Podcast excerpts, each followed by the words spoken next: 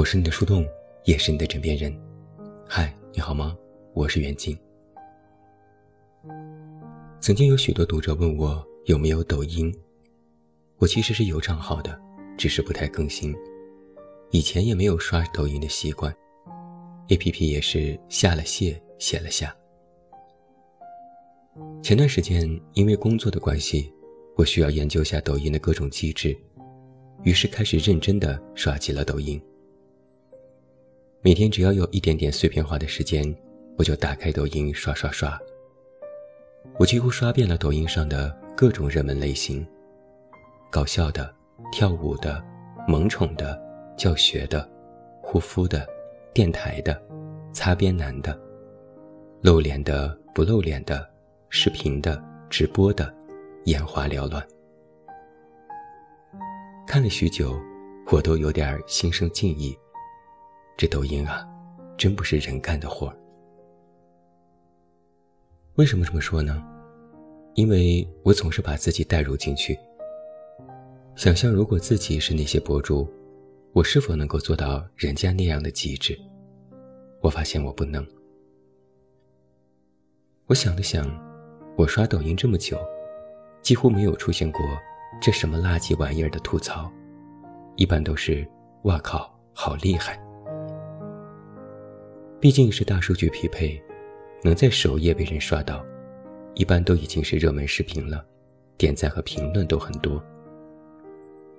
你会发现，才华这种事，也真的是千人千面。像我啊，除了会写点文字、会说点话之外，一无是处。所以我就很佩服那些会跳舞的呀、长得好看的呀、会搞笑的呀、会镜头表现的人。哪怕是很多人都狠狠吐槽的擦边男，我都发现人家其实是有才华的，因为人家能擦，敢擦。换我，我行吗？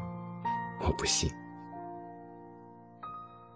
像我总是刷到一些小哥哥跳舞，觉得人家跳的挺好，好像动作也不是太难，于是我也模仿，想跳一跳。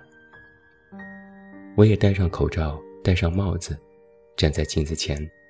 看着也挺像那么回事儿，蛮帅的。但就是不能动，四肢不协调如我，狠狠练了一个小时，简单的几个动作愣是没学会。顾得了上半身，顾不了下半身；顾得了胳膊，顾不了腿。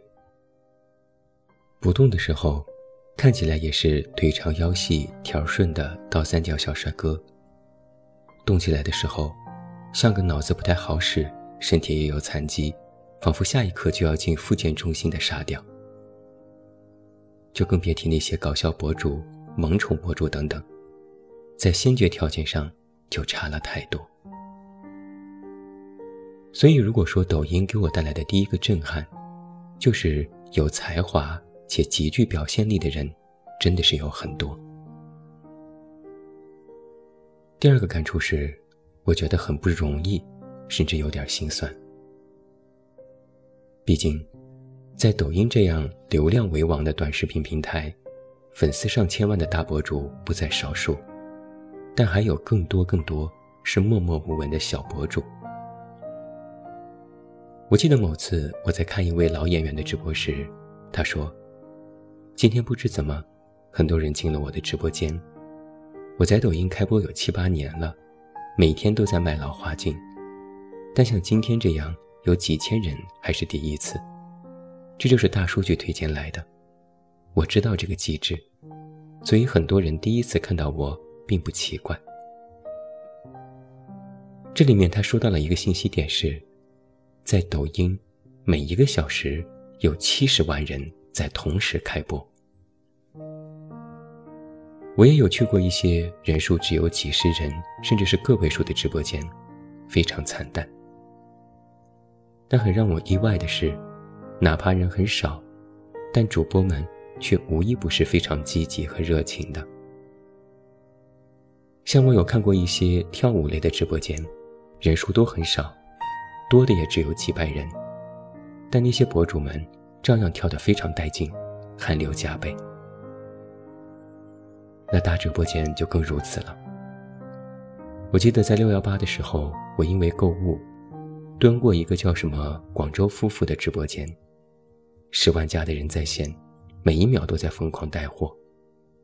大概前几天就开始预热，到后来就是一整天的直播，从早到晚到深夜，一刻不停。我眼看着主播已经疲惫到不行，但依然强打精神在介绍产品。我在想，难怪人家这么赚钱。能这么拼的都不是一般人。将心比心啊，如果是我，直播间播了半天就几个人，我肯定也坚持不了几天。但如果让我一天二十个小时都在直播，我肯定也会疯掉。但抖音上有大把大把这样的人，出于挣钱的目的也好，出于休闲娱乐的目的也好，我都觉得。大家都很不容易，我不觉得依靠自己的能力或才华去取悦别人是什么丢脸的事情。而当我连续刷了一个月的抖音之后，我发现自己人傻了。毕竟每个人都有不同的喜好，也只喜欢看某几类的视频，于是抖音大数据抓取到了我的各种习惯，我的首页上。开始疯狂出现了大量同质化的内容，要么都是可爱的猫猫狗狗，要么都是各种跳舞的小哥哥，还有介绍护肤和抖音直播教程。而如果你也用抖音，你就会察觉到的一点是，如果一旦某一个点火了起来，那么所有人都去抓这个火的点，毕竟流量才是抖音的王道。比如之前的挖呀挖。比如后来的击毙你，还有现在的小熊跳舞等等，所有的主播都在蹭这些热点，以他们的方式。跳舞的可以挖呀挖，搞笑的可以挖呀挖，任何没类的博主都可以挖呀挖。看多了就觉得腻烦，而这些所谓的热点，也没有什么深度和价值观可以讨论，无非就是一些洗脑的音乐或者是搞笑段子。最开始看的时候，觉得还蛮有意思，看多了就会怀疑自己是在干嘛。一直停滞在肤浅的愉悦里，会感觉整个身心都浮躁了起来。这可能也是很多人不喜欢刷抖音的原因之一，因为从本质上来讲，它提供了一些短暂的愉悦，却带不来更多。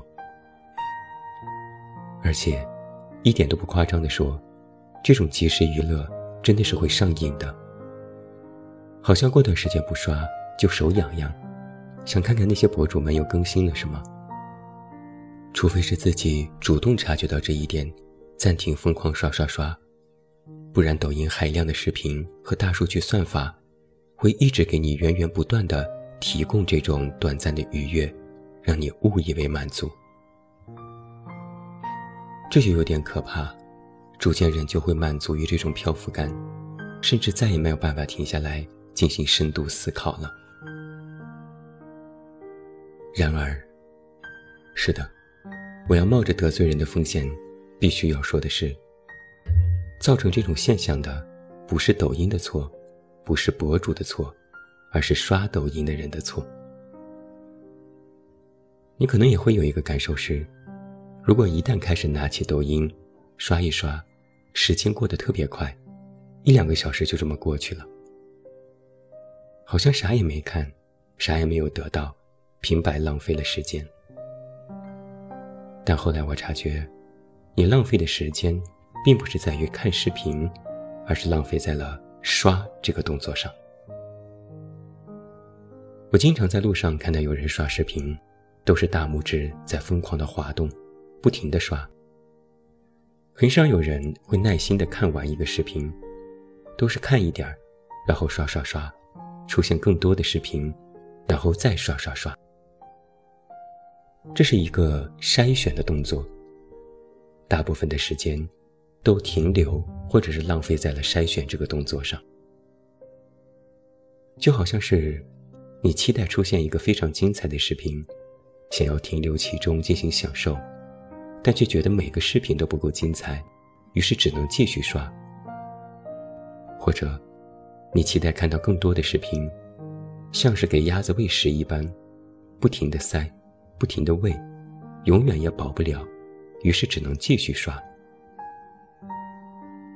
这个逻辑其实很像我们平时上网看网页，明明知道这些信息不是自己想知道的，或者自己也不知道自己想看什么，于是就点着鼠标上下滑动，眼睛跟着不停的浏览，最后的感觉就是，好像什么都看了，又好像什么都没看。就像是我在文章前半部分里说，我看了许多门类的博主。我觉得我做不来这些内容，我也觉得大家都很努力，都很不容易。但本质上，其实并没有给我带来什么更加深度的思考和价值。只不过，我觉得这是我的问题。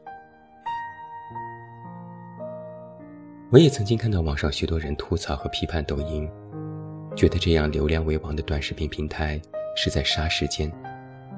再加上因为用户基数庞大。下沉市场严重，一些人的言论让人感觉匪夷所思。这些，都是现如今抖音存在的一些弊端。人们批判，是许多人都掉进了这样弊端的陷阱里。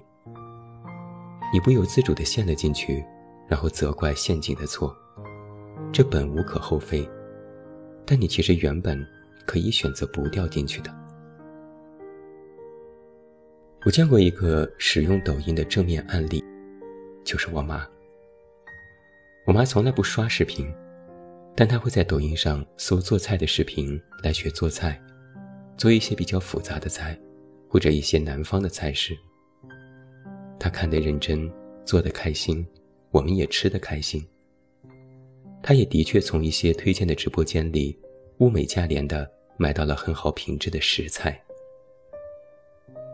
在他跟我分享自己使用抖音的过程里，我察觉到的一点是，我妈没有进行过筛选这个动作，她是有目的性的在进行查找，就和使用搜索引擎一样，我想要什么，我想看什么，我想学什么，于是我进行查找，这是一个自发性的行为，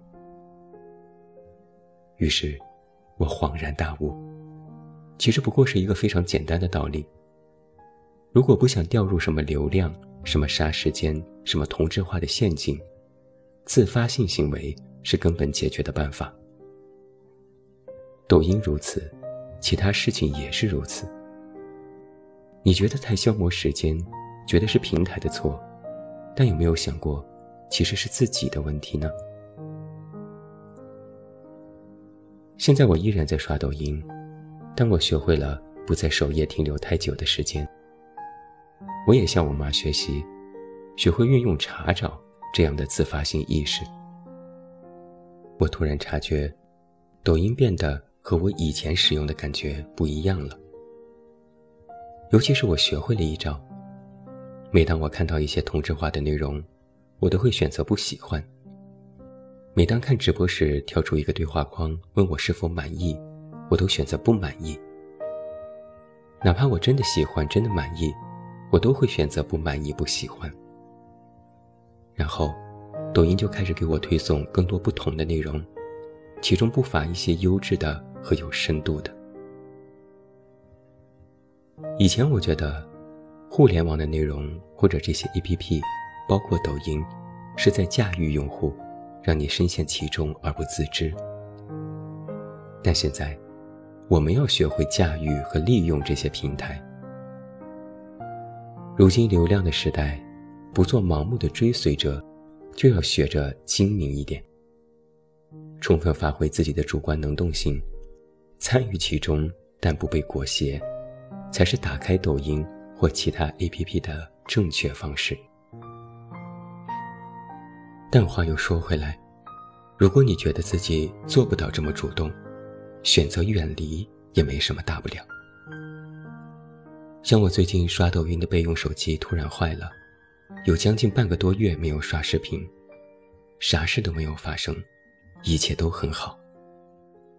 这可能也说明了一点，其实原本我也并不需要他。